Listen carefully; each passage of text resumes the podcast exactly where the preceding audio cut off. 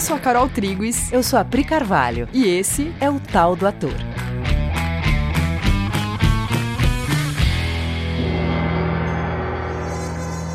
E aí, galera? Oi, gente! Beleza? Como vocês estão? Gente, olha, esse episódio, se vocês ouvirem barulhos, tipo isso, tipo isso, esses barulhos.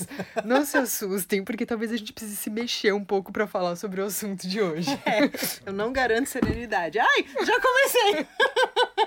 Ela chutou a cadeira e tudo isso. Acho que hoje vai ser meio assim, não vai ter jeito. Então vamos lá.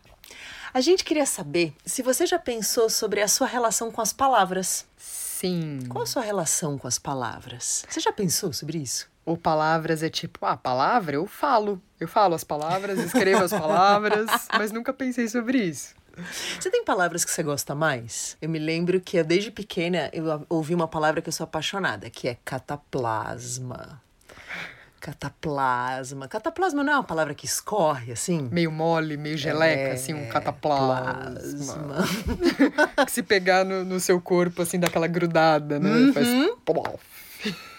É isso. E ela, e, e, ela significa isso, né? É, é palavra que tem a ver, né? O som normalmente tem a ver. Tem a Sim, ver. normalmente tem a ver. Tem palavras que você que você gosta mais, que você gosta menos, ou que você já repetiu muitas vezes até perdeu o significado quando você era criança. Você lembra de ficar falando uma palavra, tipo caneta, caneta, caneta, caneta, caneta, caneta, caneta, caneta, caneta, até aquilo não significar mais caneta? Eu acho que todo mundo brinca disso. Quando você é criança, você tem uma relação, você percebe que palavras são coisas, palavras elas têm informação. Isso. E depois quando você é adulto, você fica sério e você só usa as palavras para dizer aquilo que para traduzir aquilo que está na tua mente. Sim. E você esquece que elas trazem em si um universo que é delas. Sim, quando a gente é criança, né, parece que a gente brinca com as palavras de um jeito menos é, denso, né, menos menos utilitário até. Menos utilitário, né? Né, diria-se mais lúdico, né? Sim. ah, por exemplo, eu, eu me lembro quando a minha mãe falou que ela gostava de shampoo. Eu, eu nossa, nunca prestei atenção em shampoo. Isso eu criança ainda, né? Quando eu falei do cataplasma, eu lembro disso. Ela falou, eu gosto de shampoo. Eu pensava, gente, mas shampoo é tão sem graça. Aí você fica, né? Por que será que ela gosta de shampoo? shampoo. Aí você começa a ideia, você... shampoo, é legal, shampoo, shampoo. eu lembro que eu ouvi de alguém, eu não lembro quem que me falou que achava pescoço muito esquisito. Pescoço. Pescoço.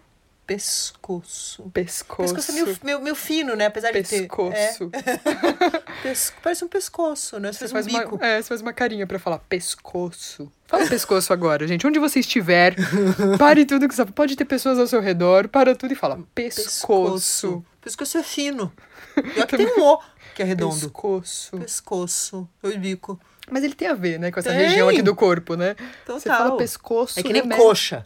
Outra tá co coxa. Coxa. É. Coxa é mais aqui mesmo, Coxão, essa torinha, co né? É, coxa. essa conversa parece uma grande viagem, gente. Pode parecer, mas ela não é. Não há método nessa loucura. Juro. Né? As palavras, elas geram coisas na gente. A gente é que para pouco para olhar para elas, né? Aliás, o Djavan é o mestre disso, né? Sim, sim. De pegar umas palavras, é. colocar na música e você vai sai... sentindo coisas e nem sabe direito por quê, né? Mas você vai, você vai embarcando naquela. São imagens, né? Ele gera imagens, imagens, imagens. Poesia usa muito isso. Uhum. Né? E quando a gente fala sobre isso no teatro, né? Pode parecer um pouco essa, essa viagem loucona, né? Do professor de teatro, ou pode parecer um preciosismo, um exagero. É, tipo, ai, gente, né? Não é necessário, essa conversa não precisa. Eu abro a boca e falo o texto. Sim, só que não, porque tem camadas mais profundas que, se você, ator, dominar, você entrega uma experiência muito mais profunda para a plateia. Então, para que você seja um ator capaz de ser um gerador de experiências muito extra-intelectuais e que consigam acessar coisas profundas dentro de uma plateia, você é o primeiro que tem que fazer isso. Nossa, eu pensei no Shakespeare, né? Que ele, é, ele é o mestre, ele, ele tem isso dominado. Ele escreve considerando isso, isso né? Isso, ele escreve considerando o som que uma palavra tem, né, como isso chega no ouvido da plateia e a sensação que vai gerar e o significado de cada palavra que ele está usando para gerar aquela sensação. Sim, sim, com certeza. Ele se comunica com o espectador em, na camada do significado, né, que é a camada do o que isso quer dizer, na camada metafórica, né, de que imagens isso te gera, numa camada quase sensorial de qual é o, o som, o, o som mesmo né? E que não é o nosso papo agora, que é numa camada anagógica, né? Que uhum. é uma uhum. camada espiritual daquela uhum. informação. Né? Por outras vias ainda por onde essa comunicação está acontecendo. Mas falando das palavras, né? A gente usa as palavras no nível do significado. Só que tem um lugar aonde o teu corpo inteiro pode receber e recebe, se você perceber, o estímulo daquela palavra. Você até pode dar um significado pessoal para uma palavra, né? Mas a palavra em si mesmo, ela já carrega uma informação. Então, por exemplo, sei lá, se eu falar a palavra lantejola. Lantejola, mesmo assim, para mim, ela pode ter um significado dentro do meu da minha história de vida, que é eu faço aniversário no carnaval e é, a minha mãe fazia festa de aniversário para mim junto com um baile de carnaval. Então, lantejola é uma palavra que para mim tem um significado de muita alegria da minha infância, de coisas muito legais que acontecia. Todo aniversário era uma festa de carnaval com muita lantejola, e aí tem esse significado emocional para mim quando eu penso em lantejola. Para mim, lantejola pode, e por acaso tem de fato, uhum. outro significado, que é o fato de que, como eu era filha única, numa e eu fui a primeira neta, a primeira filha, carnaval para mim era uma experiência muito sozinha. Então, lantejola para mim é um pouco triste, porque lantejola para mim é aquela roupa brilhante, mas que no fundo você tá meio sozinha, porque você tá num monte de adulto e que te leva no baile das crianças, você não tem irmão e é férias ainda do colégio e fala: "Vai lá. Vai lá, se vira aí no baile". Você tá meio sozinhão. Então, apesar de, para Priscila, é, lantejola ter um significado particular e para Carol, é, lantejola ter outro significado por causa do, do, do seu histórico, né? Onde é, para cada uma lantejola vai significar uma coisa diferente no seu histórico emocional aqui e tal. Apesar disso, a lantejola em si, ela tem uma informação nela que independe do modo como eu vivi lantejola ou como a Pri viveu lantejola. Cada uma vai ter seu histórico ali, mas a lantejola em si, ela tem uma, uma história nela. Ela tem um motivo pelo qual ela foi inventada, ela tem uma, uma utilização no mundo, as pessoas usam lantejola para coisas, ela tem uma Quer dizer, o objeto, origem... o objeto lantejola, ele já carrega uma informação. Exato. Aí vem uma palavra que descreve essa informação contida no objeto. Logo, essa palavra contém também essas informações. essas informações. E contém um plus, que é essa palavra foi inventada por alguém. Então, Com tam... uma função, né? Esse objeto ele tem uma função. Então a palavra, palavra carrega inventada. uma carga que é a do objeto e do inventor do objeto. Sim. Por exemplo, pega a palavra guerra. Se você falar, ó, fala guerra, você percebe que dá um aperto aqui no teu peito? Ela, ela começa fechada. Peito e garganta, é, né? É... Gera um efeito aqui. Guerra. guerra. E ela vai ser guerra. Espirro. Espirro. Espirro. Já vem com essa carga, né? Espirro. Então, voltando para guerra. Guerra, né, que vai g, né, que em todas as línguas, né, francês é guerra, é guerra em espanhol, e nas línguas saxãs, no inglês, é war, que dá a mesma, mesma uhum. sensação, né? Também é um negócio que vem de war é, é Krieg em alemão. Você percebe que as palavras. Dá a mesma sensação, é, né? É. E aí você tem amor, que é amor, é redondo. E, e M é um negócio que faz nhom, nhom, nhom. Aí você tem love, que hum. também é um correlato, né? L'amour, né? Ou Liebe, que olha que alemão não é uma língua redondinha, mas amor em alemão é Liebe. Sim. Então, qualquer uma dessas palavras, se você for na, na sensação dela, da palavra, já contém uma informação ali, né? E aí, isso tem dois degraus, né? Então, vamos, vamos para o degrau primeiro, que é quando você olha uma palavra, um texto, a primeira coisa que você vai entrar em contato é com o significado, o que ele quer dizer, né? A primeira coisa. O David Mamet, que é um dramaturgo e diretor de teatro, escreveu vários livros para o treinamento do ator no teatro. Ele tem um livro dele, esse livro se chama True and False, que é verdade e mentira. Ele não tem editado em, em português, mas Ele é um livro que fala muito sobre a relação que um ator tem com o texto. O David Mamet ele fala que se o ator falar aquilo que está escrito como quem quer dizer aquilo, ele tem meio caminho andado. E que é uma técnica, né, que a gente usa muito, né, que a gente usa muito para dirigir os atores e funciona muito, porque independente de qualquer outro treinamento que a gente vai fazer com o ator, a gente inicia por esse lugar, que é abre a boca e fala isso que você tá falando, como quem quer dizer isso que você tá dizendo. Sim, é por exemplo, se você vai pedir um café, você chega e fala assim, né, você chega no boteco e fala: "Me dá uma média". Você percebe que você tá pedindo uma média como quem quer uma média? Tem uma intenção de querer uma média, você abre a boca e fala: "Me dá uma média". Aí às vezes o ator, ele vai fazer uma cena que tem a frase me dá uma média, ele fala, me dá uma média. Você não está pedindo uma média, você está falando uma, um texto. Você está dando texto. Você tem que pedir a média, peça a média. Igual você faz quando você quer de verdade. Né? Isso é meio caminho andado. Me lembro que quando eu dava aula no Globe. É... Essa história é muito boa. Uma escola de preparação de ator. E aí eu me lembro que quando eu ia no banheiro, o banheiro tinha uma janelinha que dava para a lateral da casa, aonde os alunos costumavam ensaiar, passar texto, assim. E aí às vezes eu ia no banheiro, sentava ali e eu via os alunos passando texto. E via que eles não estavam falando como eles queriam dizer. Via que eles não estavam pedindo a média, eles estavam dando texto. E dá pra. Você não precisa ver a cena, você ouve, você vê que a intenção de pedir a média não tá ali. Eu gritava do banheiro: Não acredito! Fala como quem quer dizer! Imagina você, ator, você tá lá ensaiando, você ouve a voz de um diretor gritando do além, né? Não acredito!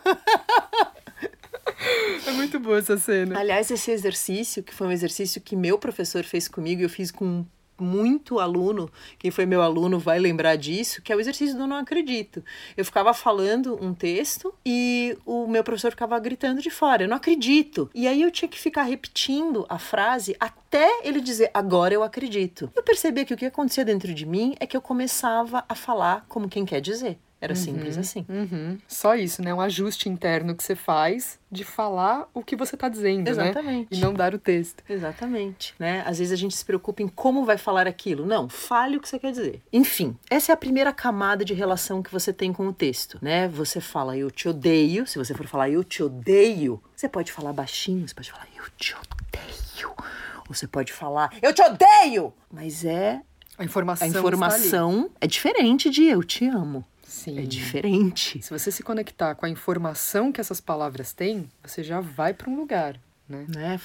Não importa se é baixo, se é alto, se é gritado, se é entre dentes. É, não é sobre formato. Não é sobre formato. É sobre né, falar aquilo que você quer dizer. Enfim, essa é a primeira camada de relação com o texto. Mas tem uma segunda camada mais profunda, mais e mais legal, que é essa que a gente abriu falando, né, que é sobre as sensações, as informações intrínsecas de uma palavra, é, da sua sonoridade, das ideias por trás dela e fundamentalmente da sensação que ela carrega. Né? Além de dizer as coisas como quem quer dizê-las, você tem que treinar esse segundo passo que é menos intelectual, por isso que a gente brincou que parece mais loucão, que é deixar a palavra chegar em você inteiro, não apenas decifrada pelo seu intelecto. As coisas são informações, elas são materializações de ideias. Qualquer coisa, qualquer objeto, um telefone, ele é a materialização de uma ideia.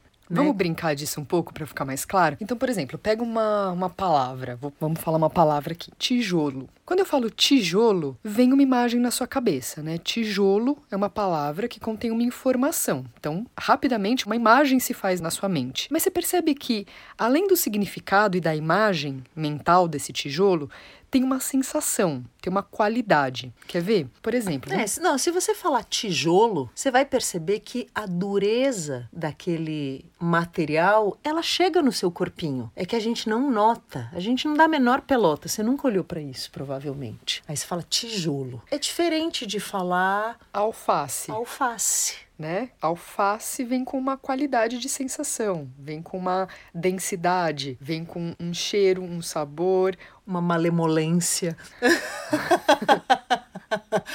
é alface, alface não é tijolo. Cada um tem uma função específica. Tijolo tem função de tijolo. Alface não serve para o que o tijolo serve. E tijolo não serve porque o alface serve. Agora, como é que você deixaria essas palavras descerem do seu intelecto e irem para o seu corpo. Um jeito fácil é começar por uma segmentação. Imagine sua mão. Como que a sua mão poderia expressar tijolo? Deixa agora a sua mão expressar tijolo um pouco. Expressar sensação de tijolo mais do que significado de tijolo, significado intelectual. Sensação de tijolo. Isso, não faça mímica de tijolo, mas deixa a sua mão ser tijolo, ter a densidade de um tijolo. Provavelmente você fechou a sua mão e tensionou. Provavelmente. Provavelmente. Porque a gente tá fazendo isso aqui agora. a gente faz tudo na gente antes, é. viu, gente? Tudo que a gente propõe para vocês, acreditem, a gente testa na gente. Agora, se o seu pé for tijolo, que... sua mão tijolo e seu pé tijolo. Que densidade que isso tem? Que cor que isso tem? Tem uma textura? Tem uma função, tem uma sensação. Agora, seu corpo inteiro, então, tijolo. Como fica o seu formato? Você muda? E a, a sua, sua, sensação? Sua sensação muda? Sua, a sua postura mudou? Tijolo. Vira tijolo. Seja tijolo é. agora. De dentro, sim. Sensação de tijolo. O que, que de, acontece Conte com comigo para construir seu muro. O que, que acontece com você, com o seu corpo? Se você inteirinho tiver que comunicar tijolo, que qualidade seu corpo passa a ter? Se a gente falar chocolate. Chocolate. Pensa na sua mão, chocolate. Faz com a mão, chocolate. Que tipo de textura a sua mão tem? Que tipo de cheiro? Que tipo de. A Priscila tá fazendo, tá lindo. tá muito bom de assistir. O que, que acontece com a sua mão chocolate? Percebe que é bem diferente de tijolo? Se o seu corpo inteiro virar chocolate. E não precisa fazer mímica de, de chocolate, mas o chocolate tem uma sensação, tem uma informação. Se você trouxer essa informação para o seu corpo, que tipo de movimento que você tem vontade de fazer? O chocolate ele é mais luxurioso que o tijolo, né? O chocolate tem uma gostosura, hum. tem uma coisa que é um Hum, chocolate. Hum. Tem uma informação no chocolate, percebe? Seu corpo tem vontade de fazer outros tipos de movimento que não são iguais do tijolo. Uma densidade, um cheiro, uma cor, uma textura, uma função. Cada palavra, a gente fez com duas palavras aqui, né? Cada palavra que você pegar, você vai ter vontade de fazer um tipo de movimento, você vai expressar um tipo de um tipo de sensação.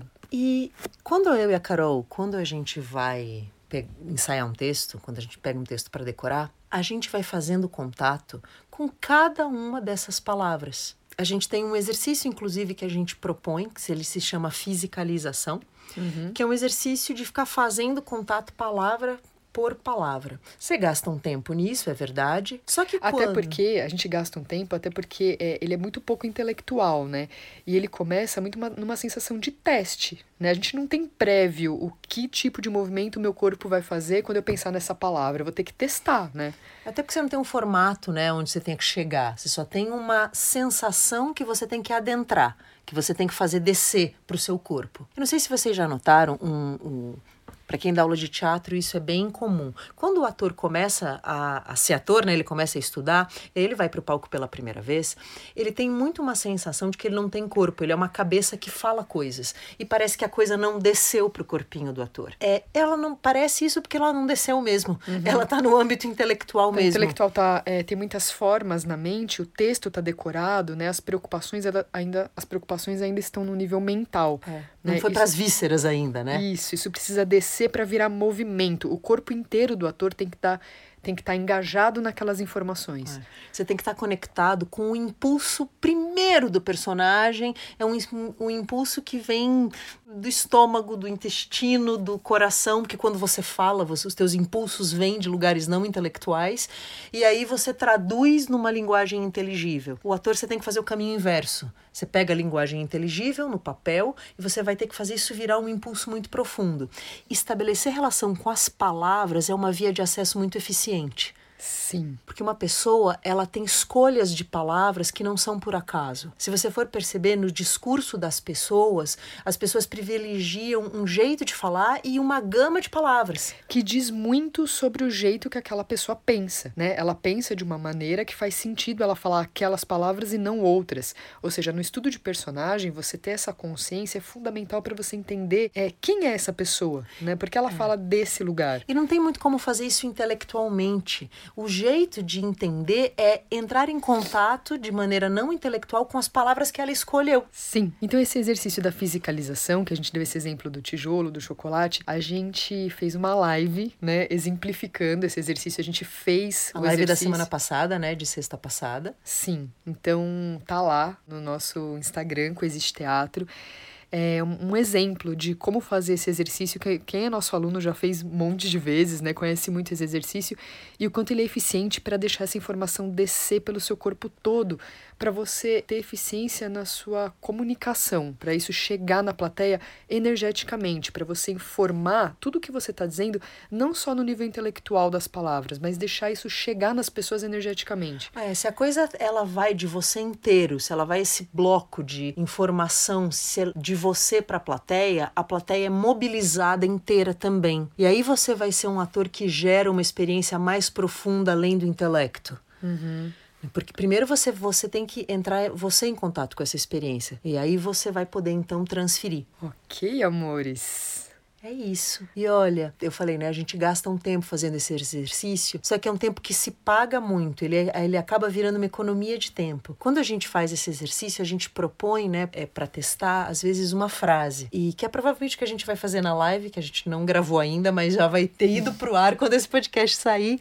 A gente testa com uma frase. Fala a frase, pesquisa, pesquisa as palavras e depois volta a falar a frase. 100% das vezes, quando as pessoas depois do exercício voltam a falar a frase, mudou tudo. Uhum. Mudou, o Mudou contato tudo. dela com aquelas palavras, com aquelas informações. E aí você ouve a frase como plateia de um jeito que aquilo te toca. Esse é o resultado, né? Porque tocou o ator, né? Sim. O ator foi olhar, então a plateia consegue olhar. É isso. Beleza, gente? Então, vamos junto aí na, na live, assiste a live pra você conseguir entender na prática o que, que a gente tá falando. Tá É bom? E qualquer isso. dúvida, escreve pra gente lá no, Coexiste- Instagram. no Instagram do Coexiste Teatro. Beleza? Um beijo, até semana que vem. Um beijo, galera. Tchau.